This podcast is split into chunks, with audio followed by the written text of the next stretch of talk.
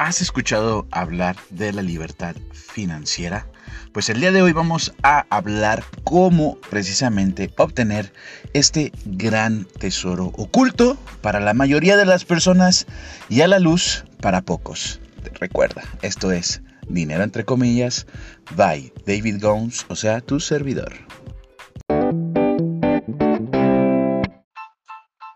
Nadie nos preparó para la vida adulta pero las finanzas personales no tienen por qué ser nuestro mayor dolor de cabeza. Por eso, en Dinero entre comillas, hablamos acerca de todos los temas que te van a nutrir, que te van a empoderar y que te van a llevar al siguiente nivel en tus finanzas personales. Desde el ahorro, inversión, qué onda con el retiro, qué onda con los seguros y todos esos temas que en algún momento decimos, híjole, esos son para los señores adultos, pues bienvenido a tu etapa joven adulta, adulto mayor, adulto joven, cualquier tipo de adulto que seas, tú sabes que las finanzas personales son necesarias en tu día a día y qué mejor que seas un máster en ellas.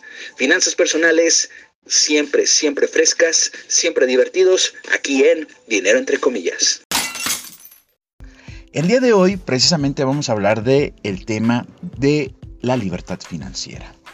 ¿Cuántos no han escuchado este tópico? ¿Cuántos no han escuchado este tema? Pero sobre todo, más que hablar del concepto como tal, de lo que es la libertad financiera, hablaremos de cómo podemos encontrar y cómo podemos alcanzarla. Si bien es cierto, muchas de las personas que nos escuchan, al ser personas que están en búsqueda de más conocimiento financiero, muy probablemente ya estén a unos pasos de disfrutar la libertad financiera o estén ya viviéndola y disfrutando, también hay muchas personas que estamos comenzando a entender todos estos tópicos, todas estas ideas, todos estos conceptos de las finanzas personales. Así que si tú eres uno de ellos, de los que están apenas en pañales o que están aprendiendo, etcétera, no te sientas mal. Estamos aquí para aprender y como diría un viejo viejo refrán, muy sabio por cierto, daría todo lo que sé por todo lo que desconozco. Así que no te preocupes si tú estás iniciando apenas en esta parte de las finanzas personales. El día de hoy vamos a descifrar y descubrir y desmenuzar el paso a paso para alcanzar la libertad financiera. Y lo primero que tenemos que hacer es precisamente definir qué es para ti la libertad financiera. Porque muchas personas pueden decir, pues libertad financiera es vivir con muchísimo dinero, que no me preocupe el dinero, que yo pueda ir a las gorditas y pedirlas con queso y que le echen aguacate y etcétera, etcétera. O puede alguien decir, no, pues para mí la libertad financiera es no estar esclavizado a mi trabajo, no tener que cumplir con un horario de entrada, un horario de salida, porque además odio a mi jefa, a mi jefe y ya no los tolero, y eso sería la libertad financiera y además tener recursos. O alguien puede decir, para mí la libertad financiera es ser nómada digital, poder trabajar aquí allá donde yo quiera, estar recibiendo muy buenos ingresos. Alguien puede decir, la libertad financiera para mí es, este, no sé, estar 100% al, con tiempo con mis hijos, dedicarme al hogar, pero a la vez estar generando ingresos que me permitan dar la misma calidad de vida y estilo de vida que tenemos al día de hoy, incluso mejorarla. Inserte guiño guiño aquí porque pues siempre es mi frase. Entonces, lo que les quería comentar justo es eso. Tú tienes que definir qué es la libertad financiera. Ahora yo te voy a dar un concepto de lo que es la libertad financiera. La libertad financiera es una herramienta que se aprende para poder manejar los recursos financieros, poderte dar la calidad de vida que estás manejando el día de hoy y que tenga muy, muy grandes bases para poderla crecer, subir la calidad de vida que tienes hoy en día e incluso se generen ingresos pasivos. Entonces, ahí, ahí hay varios conceptos, hay varias definiciones. Te dejé una que a mí me encanta muchísimo. Y bueno, ahora que ya definiste qué es para ti la libertad financiera, pues ahora sí, manos a la obra. Recuerda, lo primero, el primer rubro que te voy a dar aquí para saber cómo alcanzar esta libertad financiera, es muy importante que los vayas anotando o que incluso si estás escuchando este podcast mientras estás haciendo ejercicio, mientras vas manejando, mientras estás lavando los trastes, está súper bien, pero regrésate una vez que hayas terminado estas actividades para que puedas anotar donde tú quieras, anótalo en una servilleta, anótalo en un papel, anótalo si quieres en la tablet, pero la recomendación siempre es que sea en un lugar donde tú no lo vayas a perder. Eh, si tienes un cuaderno de ejercicios, pues te va a servir muchísimo mejor esta información. Entonces, el primer rubro es información. Así es, nos tenemos que llegar de la mayor información posible acerca de cómo poder obtener la libertad financiera. Y bueno, aquí hay un tema muy importante que ya también ya les he dicho en mis otras redes sociales. Por cierto, si todavía no me sigues, ¿qué estás esperando? Sígueme en TikTok, Instagram, Facebook, por todos lados. Ahí yo les estoy comentando de, bueno, qué es lo que tienes que discernir antes de poder agarrar alguna, algún conocimiento como una verdad. No absoluta, pero sí más acercada hacia tus objetivos y estilo de vida. Pero bueno, sí hay mucha información allá afuera y hoy en día mucho, mucho más información. Nos bombardean todos los días con información, así que hay que tener mucho cuidado con toda esa información que nos llega. Pero, pues evidentemente lo primero es recolectar. Recolectar toda la información que tú puedas, la mayor fuente de información.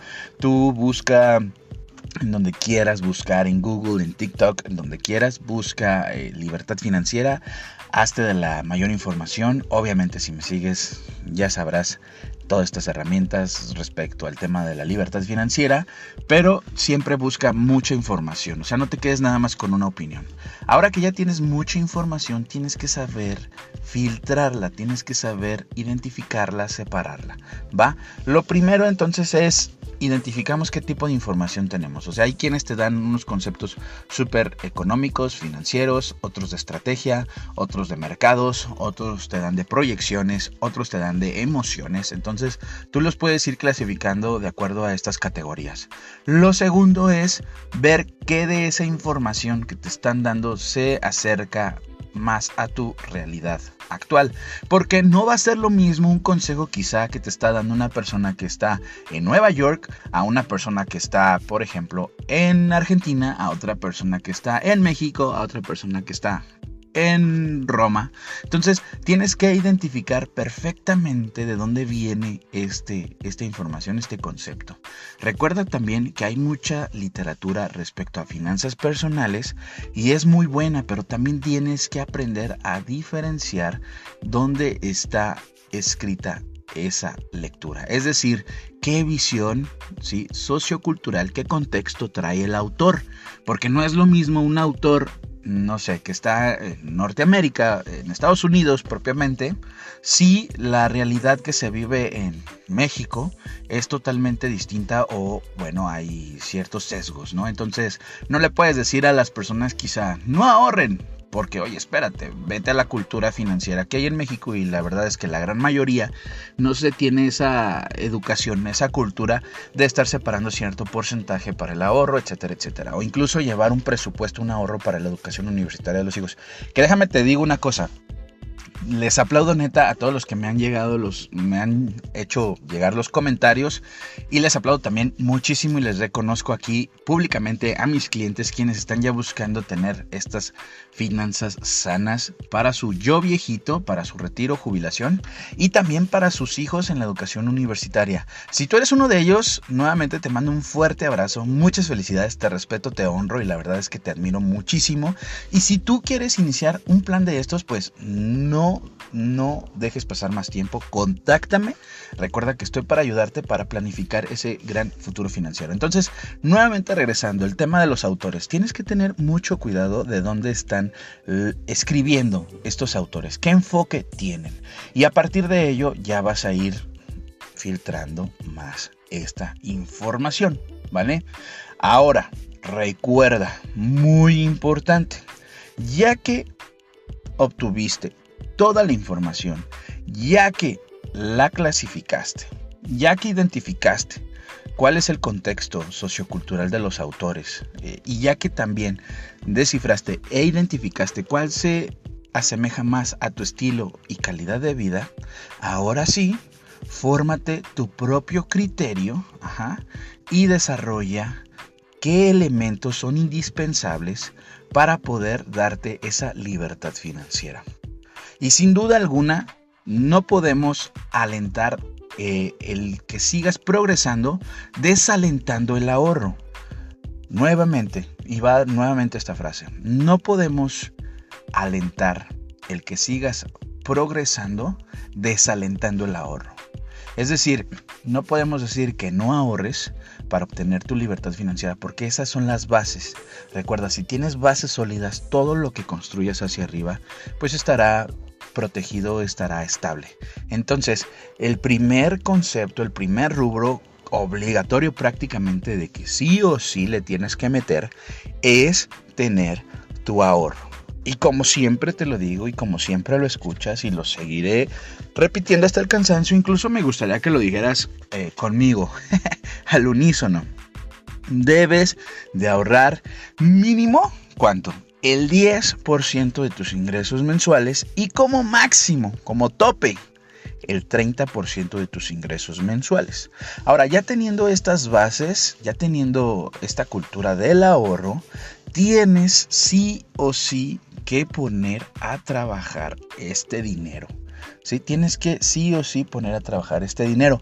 No lo puedes dejar ahí de nini, no lo puedes dejar ahí dormido, no lo puedes dejar ahí que esté perdiendo valor adquisitivo con la inflación. Se tiene que generar más dinero del dinero que ya tienes ahorrado. ¿Y cómo lo vas a hacer? Bueno, pues hay tantos instrumentos financieros allá afuera que en una primera instancia te puedes llegar a saturar, a confundir, incluso puedes decir, no, ¿cómo crees? Esto es demasiado. Entonces, para esos dilemas de la vida financiera, para esos dilemas personales, contáctame que yo te puedo ayudar también a descifrar y discernir qué tipo de instrumento financiero es el que más te conviene de acuerdo a tu estilo y calidad de vida actual, ¿va? Entonces, ya que identificaste dónde vas a poner a trabajar tu dinero, cuánto es lo que te va a estar dando, a qué plazo lo tienes que manejar, ahora sí ya vas a poder dar ese siguiente paso de ser un inversionista. ¿vale? No nada más que seas un ahorrador, sino que te conviertas en un inversionista, que pongas a trabajar tu dinero, ¿va? Y después, ahora sí, tienes que definir precisamente el plazo, tu horizonte de inversión. Tu horizonte de inversión es muy importante. Incluso algunos puristas del método económico y financiero te podrán decir que el, el, proyectar o el identificar cuál es tu plazo va antes de convertirte en inversionista y tienen mucha razón. Hay que identificar qué plazo es el que tú tienes, cuál es tu necesidad actual, en qué momento necesitas esos recursos, si los quieres tener ahí trabajando durante un mes, dos meses, siete meses, un año, dos años, o si lo estás buscando precisamente a largo plazo para el tema del retiro, para el tema de la educación universitaria de los hijos, etcétera, etcétera, etcétera. Entonces ya que identificaste tu horizonte de inversión y que ya estás siendo un inversionista, y que ya pusiste a trabajar tu dinero, pues la siguiente es paciencia. Paciencia, tienes que tener mucha paciencia porque una inversión pues tiene sus etapas de madurez. ¿Sí? de maduración, tiene que pasar cierto proceso y además entre más plazo más probabilidades de que los cambios que luego hay en el mercado financiero, estos altibajos, pues los, los, encuentres, los estudies, los analices, pases por ellos, desde los picos hasta los, las bajadas que hay, porque todo esto es normal. Ahora también eso te va a ayudar muchísimo a generar resiliencia de no querer quitar rápido tus recursos en cuanto haya una situación adversa en la economía. Recuerda Warren Buffett lo dijo perfectamente. Y aquí viene la frase entre comillas.